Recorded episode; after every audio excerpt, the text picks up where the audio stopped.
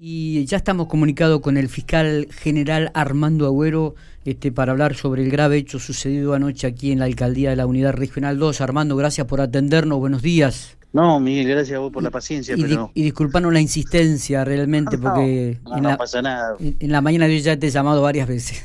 Pero te cuento, Miguel, así, a- a- seguramente ustedes tienen una, una- enorme cantidad de preguntas, pero no todas puedo responderlas por, por, por el trabajo que estamos haciendo ahora. Bien, Eh, pero sí te cuento que sobre la noche, sobre las once y media, doce de la noche, yo recibo un llamado de, del jefe de la unidad regional, Dupuy, informándome de que había habido eh, una, una pelea entre detenidos con de- presos dentro de la alcaldía y- y uno de ellos, o, o varios de ellos estaban con lesiones. Así que rápidamente con fuimos al lugar con el doctor Pellegrino y el doctor Komarowski y la doctora Cardoso, convocamos a la doctora Cardoso porque ahí se tiene que llevar adelante un montón de pruebas que, que necesitan intervención de juez. Así que todos fuimos a la alcaldía junto con personal policial, grupo especial y demás, y, y, mm, hasta hace minutos que hemos estado ahí, lo que ha ocurrido es lo siguiente, una, en líneas generales, ¿no? Una pelea entre detenidos que con elementos de uso diario y otros de fabricación casera tipo punzantes terminaron la muerte con la muerte de, de- de otro joven detenido, Miguel de Tito, eh, fallecido él por estas heridas punzantes que ahora está en la morgue haciendo la autopsia con otro con heridas de gravedad que terminaron con una intervención quirúrgica en el hospital, pero allá por las 4 de la madrugada más o menos se nos informó de que estaba fuera de peligro después de la intervención del hospital, con otros detenidos con diferentes lesiones que no requirieron la asistencia del hospital, sino del médico de sanidad policial, todo como consecuencia de esta de esta pelea.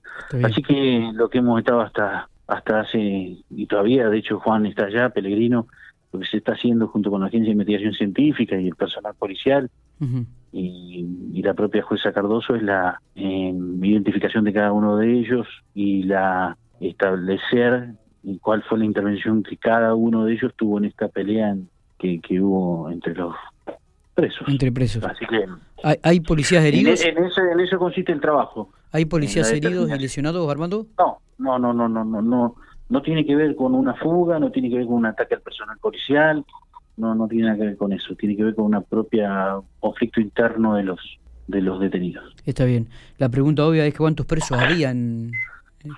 Y no, el número exacto en la alcaldía debe ser eh, cerca de entre 50 y 60. Ahí la mm, pelea debe haber ocurrido entre unos 20, 25 personas, pero 20 seguro. Está bien, está bien. Eh, no, no, no, la verdad el número exacto no, no me puse en el detalle. Si bien tenemos que identificar a cada uno de ellos y demás, no los he contado. Está bien. Armando, ¿esta gente estaba detenida o ya eran algunos condenados? Hay de todo. Hay detenidos sin condena, hay detenidos con condena, hay, hay de todo.